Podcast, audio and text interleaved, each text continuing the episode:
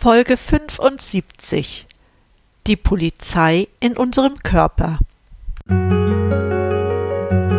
Durchatmen, der Gesundheitspodcast. Medizinische Erkenntnisse für deine Vitalität, mehr Energie und persönlichen Erfolg von und mit Dr. Edeltraut Herzberg im Internet zu erreichen unter quellendergesundheit.com. Herzlich willkommen zu einer neuen Folge von Durchatmen. Ich freue mich, dass du wieder da bist. In der Gegenwart ist die Unterstützung des Immunsystems aktueller denn je.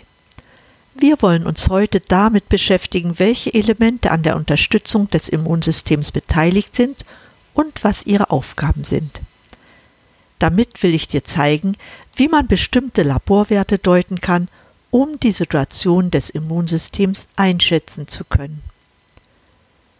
Das Immunsystem selbst ist ein kompliziertes Netzwerk, das sich durch ein Zusammenspiel zwischen verschiedenen Zellen, Signalstoffen und Geweben auszeichnet. So ist es schon interessant festzustellen, dass die körpereigene Abwehr auf unterschiedlichen Ebenen in unserem Körper abläuft.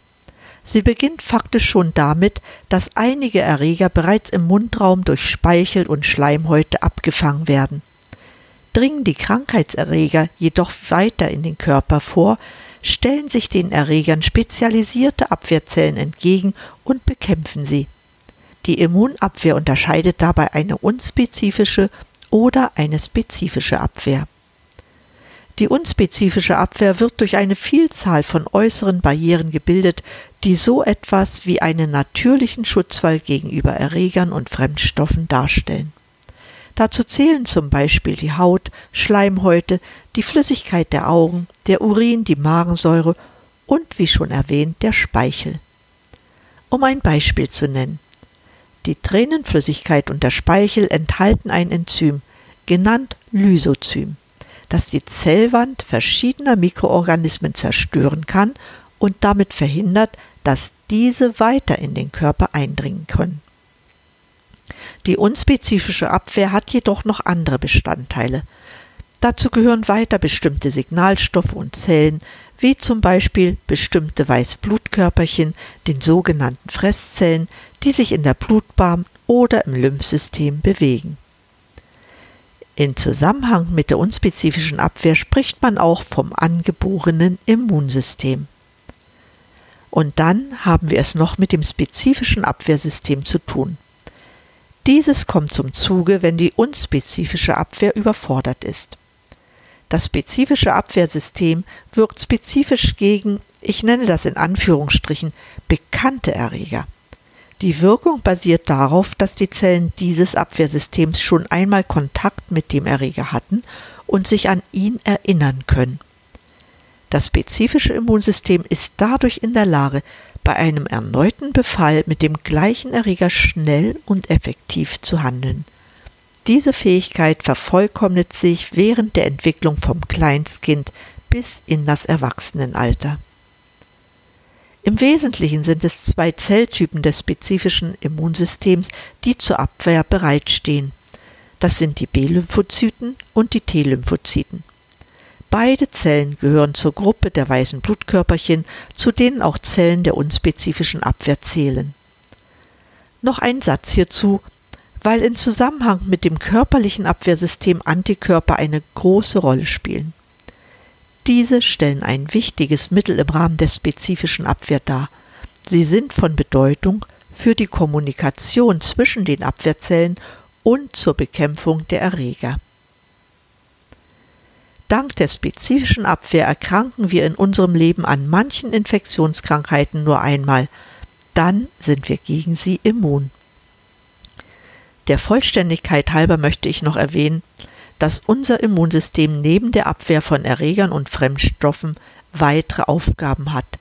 Das sind konkret die Kontrolle der körpereigenen und ungefährlichen Mikroorganismen im Darm, die Tumorabwehr sowie die Wundheilung. Ich möchte in der heutigen Episode etwas konkreter auf die Leukozyten eingehen. Das sind die weißen Blutkörperchen, unsere Körperpolizei. Ihre Hauptaufgabe besteht einfach ausgedrückt darin, den Körper vor fremden Stoffen und schädlichen Substanzen zu schützen. Im Gegensatz zu den Erythrozyten sind Leukozyten kernhaltige Zellen im Blut und sie haben keinen Blutfarbstoff, daher auch der Name weiße Blutkörperchen. Wie du aus meinen bisherigen Aussagen gesehen hast, unterteilen sich die Leukozyten in mehrere Untergruppen je nach Aufgabe. Ich nenne hier nur die Grobeinteilung, weil alles andere schon sehr speziell ist. Das sind die Granulozyten, die allein schon sechs Untergruppen haben. Dann folgen die Lymphozyten mit den bereits erwähnten B- und T-Lymphozyten und die Monozyten. Wenn der Arzt ein Differentialblutbild von dir erstellt, findest du dort die gesamte Palette der Leukozyten. Wie die anderen Blutzellen auch, werden die Leukozyten unter normalen Bedingungen im Knochenmark gebildet, von wo aus sie in den Blutstrom gelangen. Die verschiedenen Leukozyten unterscheiden sich in ihrem Aussehen und ihrer Größe. Wichtig ist, dass sie im Gegensatz zu den roten Blutzellen aktiv aus dem Blutstrom in die Zellgewebe einwandern können, wodurch die Abwehrmechanismen überhaupt erst möglich werden. Die Aufgaben möchte ich kurz zusammenfassen. Sie sollen zuallererst körpereigene und körperfremde Strukturen erkennen, sie bilden Antikörper und sie vernichten Krankheitserreger und körpereigene Abbauprodukte. Die Vernichtung von Krankheitserregern nennt man auch Phagozytose.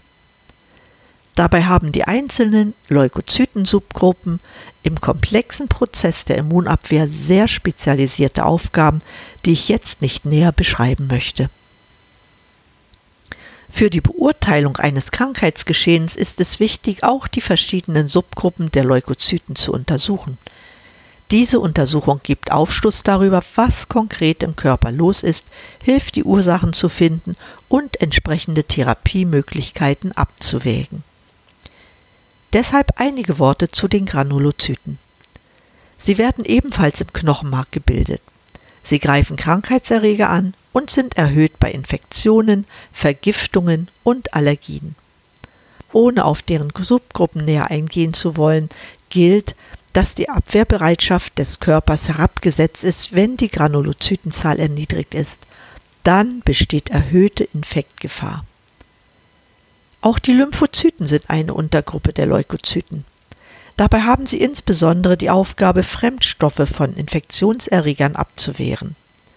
Auch sind sie aktiv, wenn sich körpereigene Zellen verändern, zum Beispiel wenn sich Tumorzellen bilden.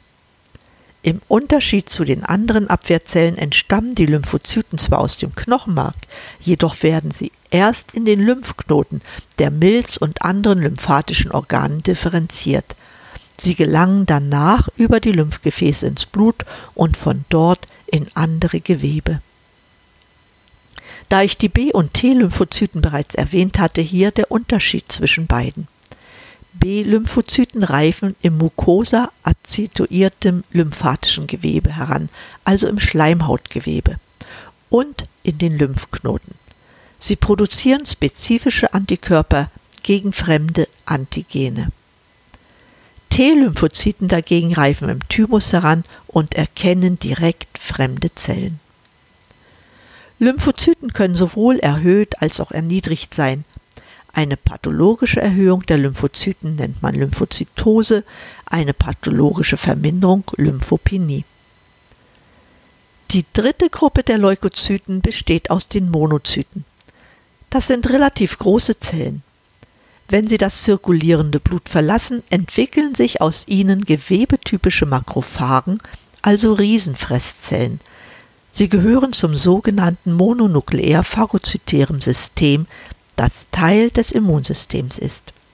Es repräsentiert damit die Gesamtheit aller Körperzellen, die zur Phagozytose, also zur Unschädlichmachung von Fremdstoffen sowie zur Speicherung von Stoffen bzw. Partikeln befähigt sind. Wann sind nun aber die Leukozyten erhöht und warum? Eine erhöhte Anzahl von Leukozyten im Blut ist meistens Ausdruck einer Infektion bzw. einer entzündlichen Erkrankung. Das bedeutet, dass wenn Krankheitserreger in unseren Körper eindringen, das Immunsystem angeregt wird, im Knochenmark die Bildung und Freisetzung weißer Blutkörperchen zu stimulieren. Durch diesen Prozess hat man dann genügend Zellen zur Immunabwehr zur Verfügung.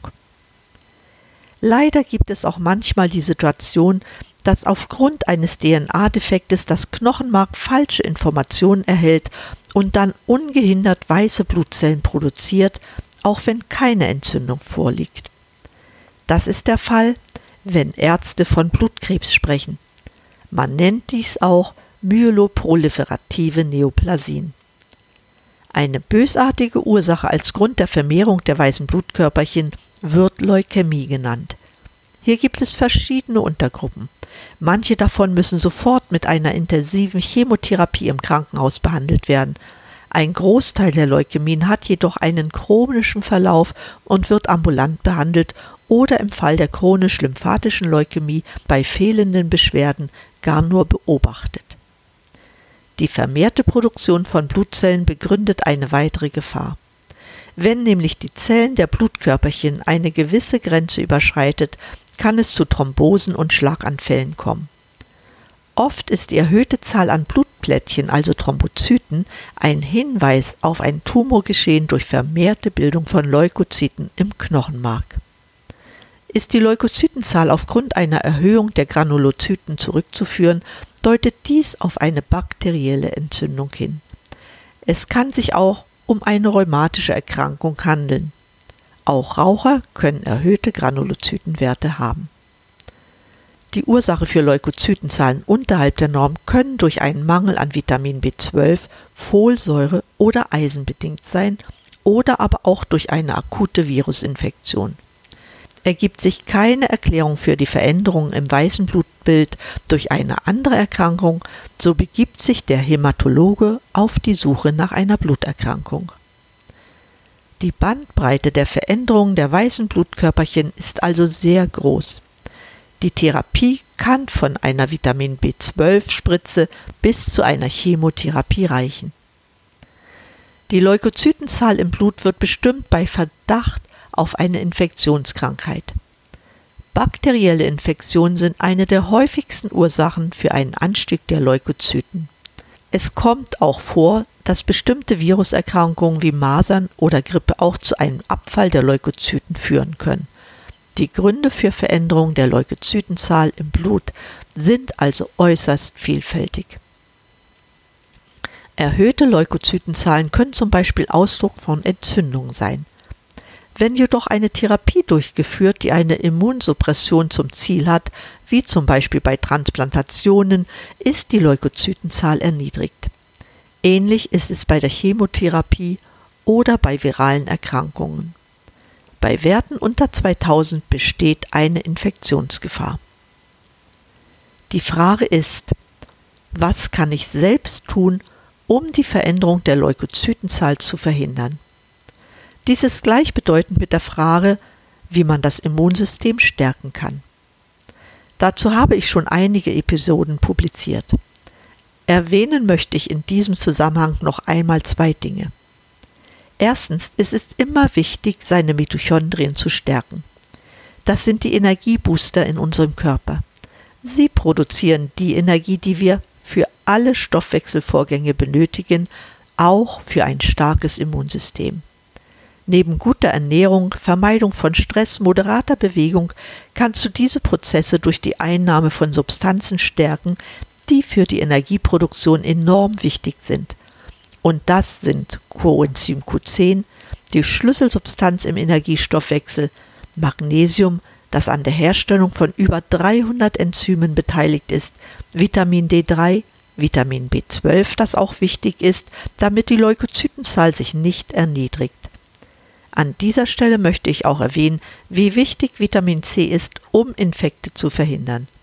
Hör dir noch einmal die Sendung über Vitamin C an. An dieser Stelle möchte ich die heutige Sendung beenden. Ich weiß, es war viel Theorie, wenig Praktisches. Doch ein kleiner Blick in die Theorie lässt uns erkennen, wie wichtig bestimmte Maßnahmen für uns selbst sein können. Darüber werde ich in der nächsten Episode berichten. Ich danke dir, wenn du bis zum Schluss zugehört hast, und ich rufe dich auf, mir Fragen zu stellen, wenn du etwas nicht verstanden hast. Wir leben in einer Zeit, wo Wissen über die Zusammenhänge hilft, die richtigen Schlussfolgerungen zu ziehen. Deshalb war es mir ein Bedürfnis, auf die Polizei in unserem Körper einzugehen. Das sind die Leukozyten mit all ihren Unterformen. Sie sind ein wichtiger Bestandteil unseres Immunsystems. Eine Zusammenfassung der Sendung kannst du wie immer in meinen Shownotizen auf meiner Website quellendergesundheit.com lesen. Ich wünsche dir von Herzen, bleib gesund, schalte an und atme richtig durch. Deine Edeltraut Herzberg.